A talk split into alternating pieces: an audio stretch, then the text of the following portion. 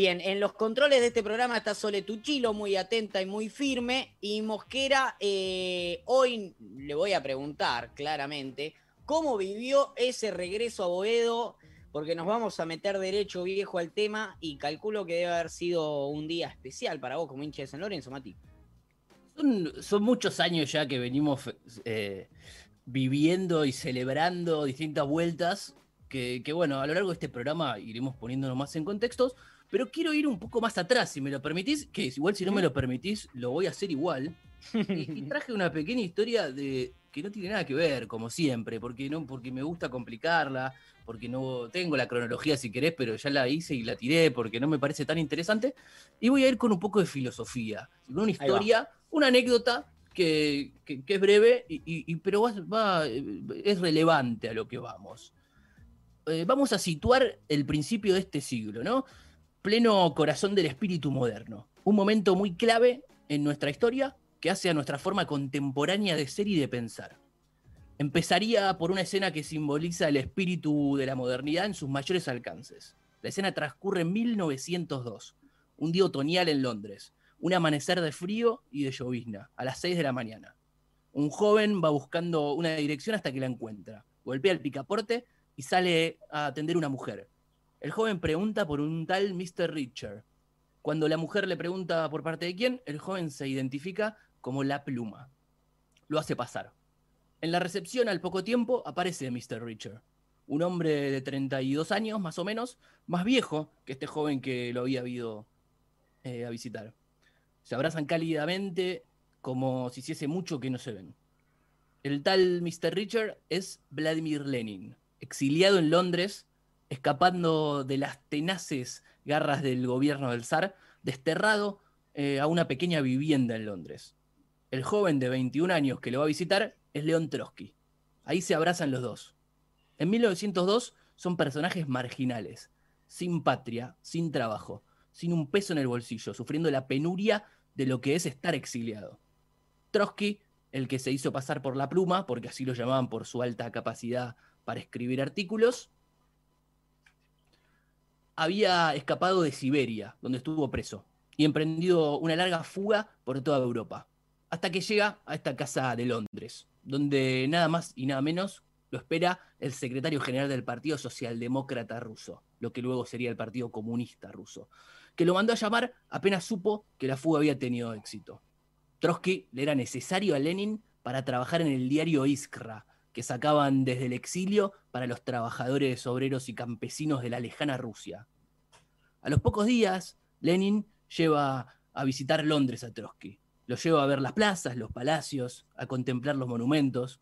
En un momento Trotsky, viendo esa maravilla que es Londres, la capital del gran imperio británico, la capital en ese momento del país dueño del mundo, él, que es un pobre ruso, al ver esas escenas de lo que es una metrópoli en pleno movimiento, en máximo auge, le dice a Lenin, algún día la revolución pulverizará todo esto. Y Lenin, más grande que él, tan comunista como él, le contesta, algún día la revolución heredará toda esta belleza. Digo que es simbólica la escena porque es el espíritu moderno por excelencia. Es quizá la descripción más fuerte de lo que uno puede hacer eh, con, con la modernidad para los hombres en la historia y aún para nosotros. Ellos no tienen nada, no tienen patria, no tienen hogar, no tienen dinero, son fugados y sin embargo están absolutamente convencidos de que ellos van a cambiar la historia.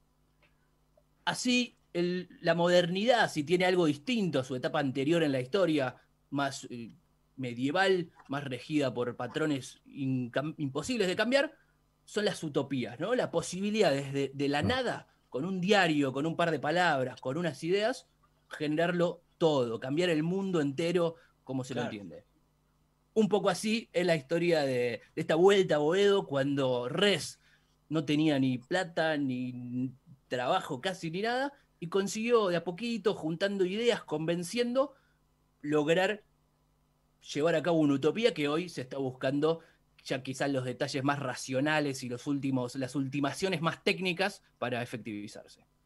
Vemos que era vale mucho ese marco que arrancó medio filosófico, pero tiene que ver con la filosofía, porque hoy vamos a hacer un programa que habla claramente de filosofías de vida, de maneras de vivir, de maneras de entender un lugar, el contexto, cuánto, cuánto vale culturalmente. Yo arrancaba diciendo que un poco empezamos hablando de edificios, ¿no? Y de esta y, en el medio la gente y lo que le pasa a la gente con esos lugares. Hoy vamos a hablar eh, con gente de Central Ballester, un club que tiene una historia bastante parecida de desarraigo y demás. Vamos a hablar con gente de Chacarita que todavía sueña con terminar su cancha. Y en este momento está con nosotros, ya lo veo ahí reposando, porque lo vi muy tempranito haciendo ejercicio.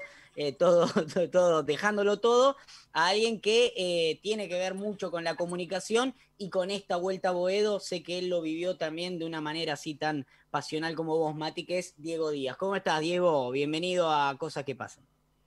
Hola, Nico querido. Bueno, un gusto verte después de tantos años.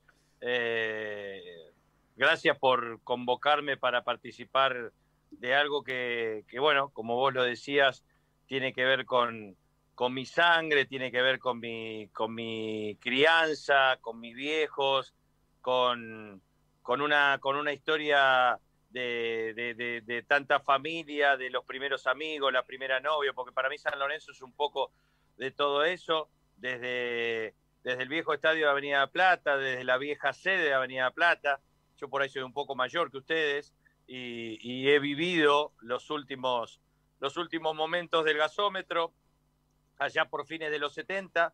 Y, ahora, bueno, viviendo, como ustedes decían también, esta, esta locura que, un loquito como Adolfo Rez alguna vez imaginó.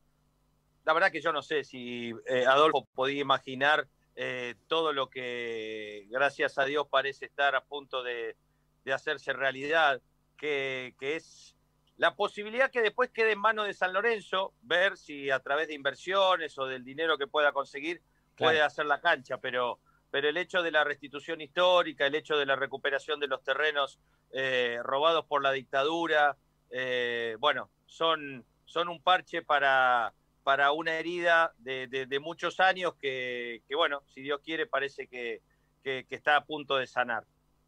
Claro, es que, es que cuando los que nos hemos criado en, clubes de barrio y, y hemos vivido lo que significa realmente crecer en esos lugares, hay olores, hay situaciones, hay personas, hay recuerdos que, te marcan, que te atraviesan y que después, no, no sé, yo eh, el año pasado decidí volver a dirigir una categoría de baby fútbol en el club de mi barrio, porque ya me había recibido, había terminado mi carrera, tenía un rato a la tarde.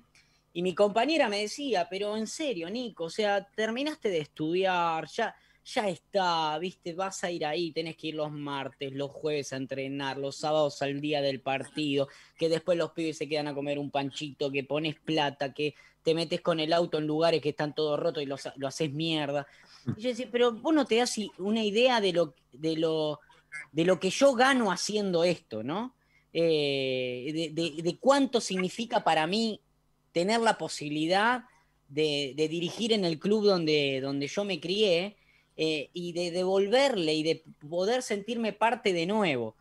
Me decía, no, no tengo idea, explícame. Y yo trataba de explicar esto. Y cuando veo lo que me cuenta Mati por la vuelta a Boedo y te escucho y te veo a vos en tus redes, Diego, o tu emoción y cómo lo, lo comunicas, y me, y, me lo acabas de responder con esto, mi primera novia, mis primeros amigos, mis primeros recuerdos, es, es mucho más grande que, que si el estadio lo hacemos de una forma o no, es reparar heridas, ¿no? Y, así, se, así se vive, es, es reparar algo que, necesita sanarse de una vez, ¿no, Diego?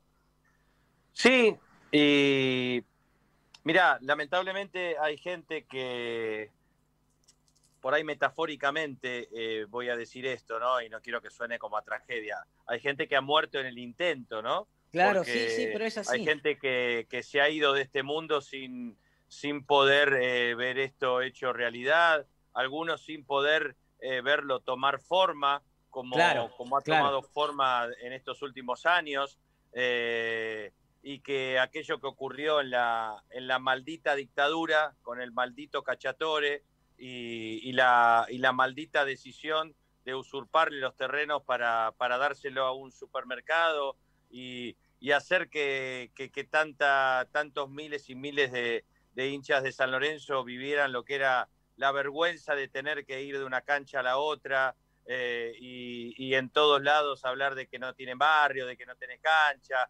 San Lorenzo ha sido una, una institución muy, muy especial, la primera que, se quedó sin cancha, la primera que se fue al descenso. Eh, bueno, eh, es como que tiene una piel bastante, bastante curtida y, sigue de pie y sigue siendo grande y, sigue recuperando cosas y sigue saldando deudas que tenía con la historia, como en el 2014 la primera Copa Libertadores. Eh, y bueno, y ahora esto que, que, para muchos de nosotros tiene que ver con Juan Carlos, con mi viejo, eh, que, que, tampoco está más. Bueno, mi viejo este año, este año hubiera cumplido 100 años mi papá, porque era de 1920, eh, y, y, se fue hace un poco más de dos años, en el año 2018, eh, yo estaba en el Mundial de Rusia trabajando. claro. y bueno, ha, vivido un montón de, vida y, desde chico es el culpable de que Pablo, Ezequiel y Diego, los tres, llevemos esta, esta misma sangre, eh, orgulloso, orgullosa, y, ahora estemos eh, siendo, siendo partícipes. Yo el otro día y la verdad, en, un punto tengo que eh, pedir disculpas a lo que son mis, mis procederes desde hace siete, ocho meses con este tema de la pandemia. Soy un tipo de los que podría decirse, entre comillas, si me permiten el técnico, cagón eh, en cuanto a la toma de precauciones. Sí, en sí, cuanto sí, te guardaste. Sí, sí, sí, sí. A mí me ha costado mucho hasta cuando el canal decidió que, nosotros tuviéramos que volver a trabajar desde, desde los estudios. Eh, durante el primer mes eh, sentía que estaba haciendo algo que, había sido calificado como esencial. Eh, lejos estaba de ser esencial lo que nosotros hacíamos, hablando de un fútbol que había parado hace un mes y que nadie tenía idea ni cuándo iba a volver. Eh, pero bueno, teníamos que rellenar un espacio y para mí salir todos los días de mi casa no era lo que era para algunos otros, decir, bueno, pero por lo menos salís de tu casa. Bueno, yo sentía que estaba haciendo algo que además tenía el riesgo de comprometer la vida de mi mamá, eh, que, tiene 76 años y que está, estuvo encerrada durante todo este tiempo. Eh, y, bueno, me daba muchos temores, pero bueno, para cerrar el cuentito de lo que me estaba queriendo referir, el otro día fui a la, a la legislatura y, estuve dentro de un grupo muy grande de gente tratando de tomar mis, mis precauciones. Yo fui con mi barbijo, eh, traté de no estar pegado con, con gente, eh, entendiendo que, que, al haber ido podía correr el riesgo de lo que pasó, de una foto, de, bueno, de, de, grabémonos una, una, historia de Instagram o, o, las cosas que tienen que ver también con la, con la vida de, un personaje público que, que, se suma a una, a una masa fervorosa de gente, pero en ese momento yo era Diego saltando, eh, sí, sí, sí, como, si en una, como, como si estuviera en los tablones de Avenida La Plata. Eh, como si estuviera, yo, yo, estuve en el último partido que se jugó en Avenida La Plata. Fue un, un San Lorenzo Boca que, que, terminó 0 a 0, que San Lorenzo erró un penal. Eh, la cancha de San Lorenzo tenía una particularidad, eh, además de estar en, tipo en el centro geográfico de, de, la ciudad, por lo cual era una cancha muy, muy, muy solicitada siempre para, para, para eventos, para, para no sé, actos musicales, eh, y, un montón de cosas que tenían que ver no solamente con el fútbol, bueno, también con el fútbol porque ahí ha jugado también la selección, creo que ha sido la primera cancha que ha tenido iluminación, eh, pero además la cancha de San Lorenzo tenía una platea de mujeres. Eh, y, yo en esos, en esos primeros, en esas primeras idas al, gasómetro, iba con mi mamá a la platea de mujeres. Mm. y la platea de mujeres estaba cerca del, del banderín del córner eh, derecho que daba a la tribuna de Avenida de la Plata, la tribuna local. Entonces eh, mi papá estaba en la, en la tribuna y, nosotros chiquitos íbamos con mi mamá a, la platea de mujeres y ahí vivimos eh, el último partido, ese San Lorenzo Boca, y, después yendo a la sede de Avenida de la Plata a, jugar a la pelota o, a, pasar la tarde o, o a jugar al básquet en algún momento en el, en, otro lugar así muy, muy histórico que ha sido el Gimnasio San Martín.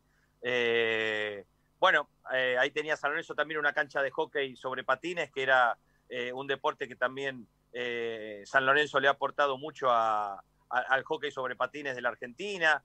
Y, ahí tuvimos la oportunidad, los que, los que teníamos en ese momento 12, 13, 14 años, de, entrar al gasómetro que ya estaba más cerca de ser una plaza que de ser el estadio que, que había sido, porque tenía los pastos crecidos, pero bueno, se podía jugar eh, a, la pelota eh, los socios eh, en un lugar donde, donde San Filipo hizo historia, donde los matadores se convirtieron en históricos, donde los caras sucias también formaron parte de uno de los equipos más importantes de la historia del fútbol, donde Farro, Pontón y Martino en la década del 40 también fueron inolvidables. Y bueno, y nosotros jugábamos en esos, en esos pastos eh, hasta que, bueno, un día vino lo que, lo que ya sabíamos que en algún momento iba a pasar y era que esa, esa, esa decisión de mierda de, que un supermercado usara, eh, ocupar esos terrenos, bueno, se transformara en,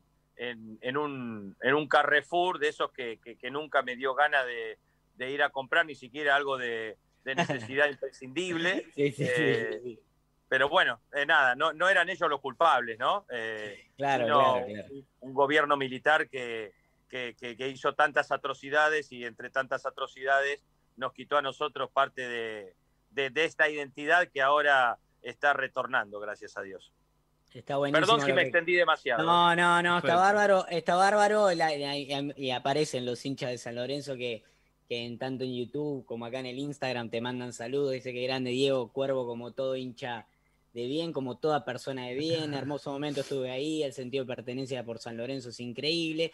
Y, así como dicen por San Lorenzo, yo sé que cada uno lo vive con su club, con su club de barrio, y significa mucho, y ese rol está bárbaro y está bueno que lo cuentes, y, esta parte donde te humaniza de decir, bueno, mira, yo soy un cagón con la pandemia, pero esto no, no pude, no pude, ¿no? No, no pude, la verdad es esa, Nico, no pude, la verdad que no, no, fui media hora nada más, ¿eh? Eh, no, no, pero... le ha pasado. Yo escuché gente que ha ido a ver a Diego, por ejemplo, cuando lo internaron. Claro. Y que decía, y tuve, tenía que estar media hora, pero yo quería estar ahí para que, que Diego, si alguien le tiene que contar después a Diego que, que, había gente afuera cuando lo operaban, yo le quería contar. Y, hubo otra gente cuando, cuando eh, falleció, falleció algún futbolista y también fueron a rendirle tributo. Y, y, bueno, nada, esto es así, ¿no? Eh, uno trata de de cuidarse y de un montón de cosas, pero a veces hay algo del plano emocional que te tira y que, y que, y que te hace sentir que tenés que estar ahí. Mati decía, nosotros venimos celebrando un montón de cosas hace mucho tiempo respecto a esto, pero sentimos que cada vez está más cerca. Y eso está buenísimo. Por eso queríamos hablar con alguien, a mí, me, además de que te aprecio mucho, Diego, y que me pareces un tipo bárbaro, eh, quería, quería charlar con vos porque me parece que hay algo de, de mucha valentía de tu parte, que es siendo un conductor de un programa con, donde absolutamente vuelan todas las granadas y lo peor del fanatismo del fútbol, digo, no, eh, digo, los espectadores que miramos el programa como el, como el tuyo somos los que nos enojamos con la pantalla y, y, puteamos y, demás, y, odiamos a uno y amamos al otro, y blanquear en ese contexto, yo soy hincha de este club, eh, debe ser complejo. ¿eh? Yo siempre recuerdo cuando era productor del programa de Perfumo en Radio Nacional, que era un programa muy, muy, muy tranquilo respecto a tomar partido. Eh, el mariscal era un tipo que muy protocolar en ese sentido y hablaba con todos y contaba historias de todos. Y así todo, en algún momento que me ha dado la oportunidad de decir algo al aire, yo por ahí decía una formación y después iba a cortar mensajes a producción que se calle el pibe ese, que es un pelotudo. Y yo siempre dije la formación. No es que no, no tiré ni, ni una opinión, ¿eh? Di, di, los 11 titulares de un equipo y ya tenía 6, 7 que me estaban puteando. Digo, lo que debe vivir, ¿cómo convivís con eso, Diego? ¿Cómo? Eh, yo sé que, vos entendés, tenés la cintura de Ortega para moverte ahí, pero ¿cómo? cómo... Mira, primero, primero eh, eh, confesarte que como yo tuve también otra parte de vida pública, no la de solamente la de TIC, en la cual eh, desde el año 92 que arrancó con el programa de Tinelli, eh, tres años trabajando con él, eh, y después otros 12 años que estuve trabajando como actor. bueno, fui obviamente eh, reporteado en, más de una oportunidad por estas actividades que hacía y, en aquel momento, obviamente, eh, no, no tenía por qué ocultar de, qué cuadro era. Entonces, en el momento que, entro a TIC, yo sabía que el archivo a mí me iba a condenar si yo hacía como, como tantos periodistas o tantos conductores que te dicen, no, yo soy de Ferro, Sí, sí, no, sí, yo soy de eh, Atlanta. No, con todo respeto a Ferro y Atlanta, ¿no? No, no, sí, eh, que se bajan de, de, de, de, la, de, la, de primera y, o se tiran a. o yo soy de Albois, o yo soy de. Yo podría haber dicho que yo soy de Riestra, ¿viste? Sí, claro, eh, claro. Porque jugué en Riestra tres años y, y, tenía un, un, lazo, porque encima ahora Riestra, gracias a Dios, está en la Primera Nacional, así que también podía decir, no, yo soy de Deportivo Riestra. Pero. Pero la verdad que, bueno, eh, sabía que, que, más de un archivo, no era que iban a tener que buscar una foto de cuando yo tenía cuatro años, que iban a encontrar una, una imagen de mía con 22, con, con 28, con 33, con 42. Entonces te digo, bueno, la verdad que no, no, no, no, no tengo ganas de participar de una payasada donde tenga que defender lo indefendible. Entonces, desde un primer momento salí a jugar con la, con la cara descubierta.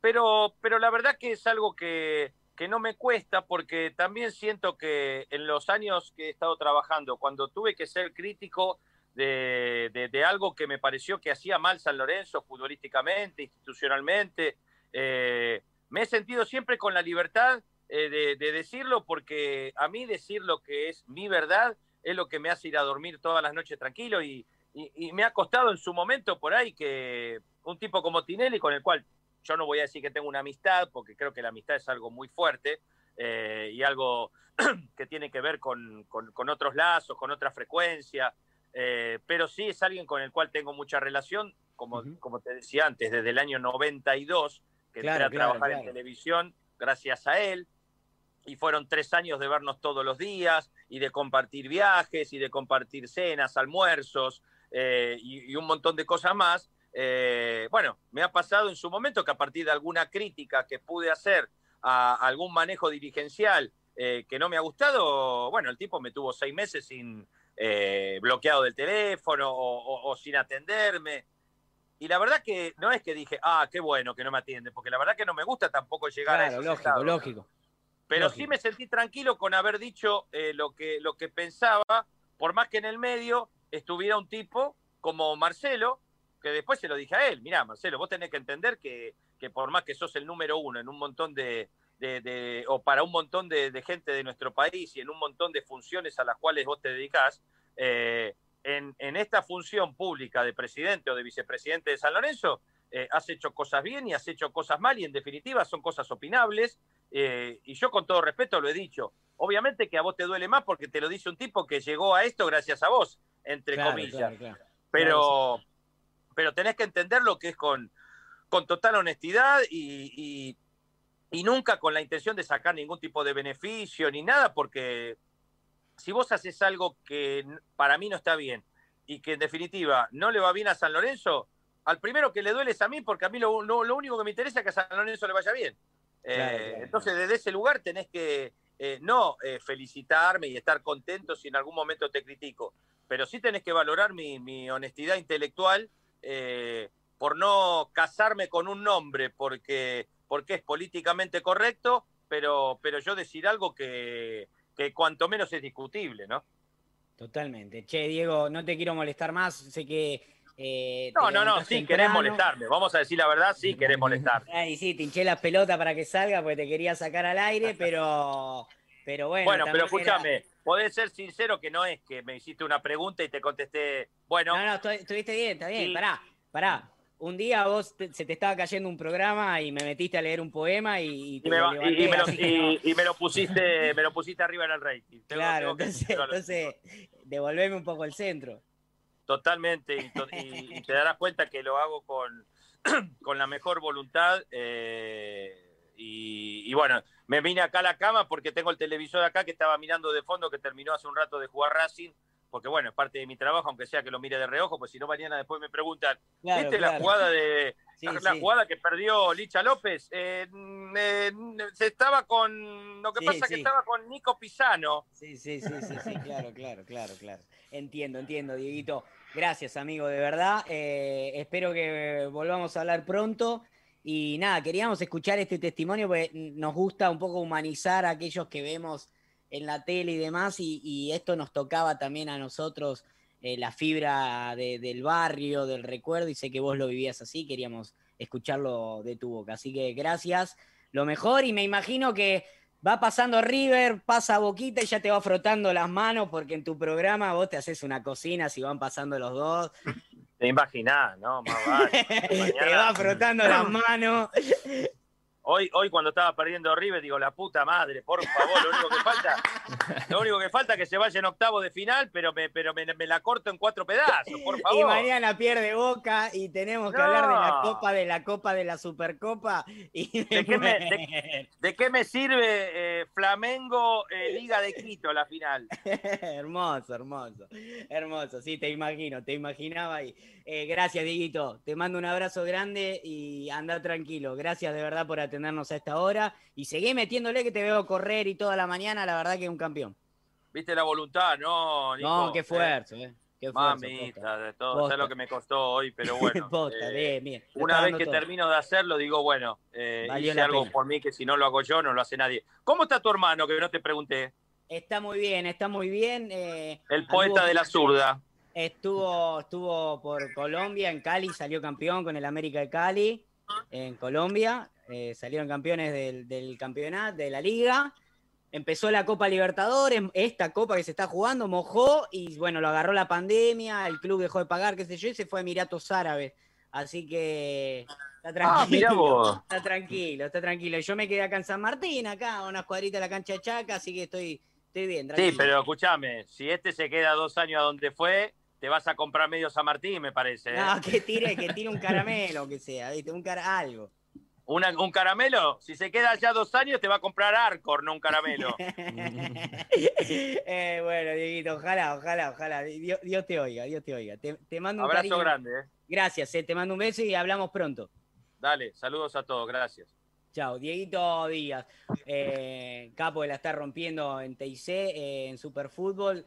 Y nada, lo queríamos tener, queríamos tener un poco la, la palabra de un hincha que además es un reconocido hincha y que nos cuente un poco la cómo vivió esto una, una persona pública, porque a veces uno piensa que, esto no, no le toca a la gente que está en la tele o que, esté, que está en la comunicación y que es algo de, de, lo, de, de los hinchas que nos comemos el chori en la esquina nada más. Y no, es algo mucho más grande, ¿no, Mati? Sí, y, estuvo bueno que tocó, siguió la misma línea en la que, en la que habíamos empezado, hablando de las utopías, por ahí del romanticismo, y, nos trajo un poco esa historia de, barrio, ¿no? De, la herida también que, se fue cerrando, que creo que nos está quedando afuera todavía la parte más técnica, porque todo esto comenzó con, lo que fue un sueño, algo que, era, que parecía imposible, incluso una deuda que había, como decía, una herida que había que cerrar, pero hoy, para, recapitular un poco, ¿no? San Lorenzo pierde su. pierde el estadio, como decía, ante la dictadura, que dice que no, por acá tiene que pasar una calle para hacer un complejo de viviendas, una escuela y un montón de cosas que le van a hacer bien al barrio, y eso al final nunca se hizo por una plata ínfima, con un San Lorenzo endeudado, terminaron metiendo el estadio, mucho más caro después la, eh, eh, dictadura a Carrefour. Eso se logra recuperar, y hoy en día se, está empezando a lo que se está tratando hoy, eh, es, la resonificación para que se pueda volver a hacer un estadio ahí, y en una instancia que parece interesante porque está escuchando a los vecinos, están preguntando qué necesitan, se busca que, tenga espacios verdes, que tenga, que haya esa escuela famosa que nunca se abrió que esté, que haya un destacamento policial, eh, y, un montón de cosas que hoy el barrio no tiene, que, que tiene un estacionamiento gigante que está abandonado hace años, un barrio que está cada vez más oscuro, y, que el proyecto, que de hecho seguramente va a tener un montón de, críticos que no van a querer un estadio gigante ahí, son muchos más, porque es el, barrio está, el, el, predio está instalado en el corazón de Boedo, ¿no? Son mucho más los hinchas a Lorenzo que quizá por la parte romántica lo quieren, pero también es cierto que se está armando un proyecto que busque satisfacer al, al barrio, ¿no? Que sea un aporte a la, ciudadanía. De hecho, el predio se estuvo usando para, para, camas de, asistencia durante la pandemia, cosa que el supermercado probablemente no hubiese puesto a disposición. Claro. Claro, sí, sí, no te ponen un paquete de harina, te van a poner.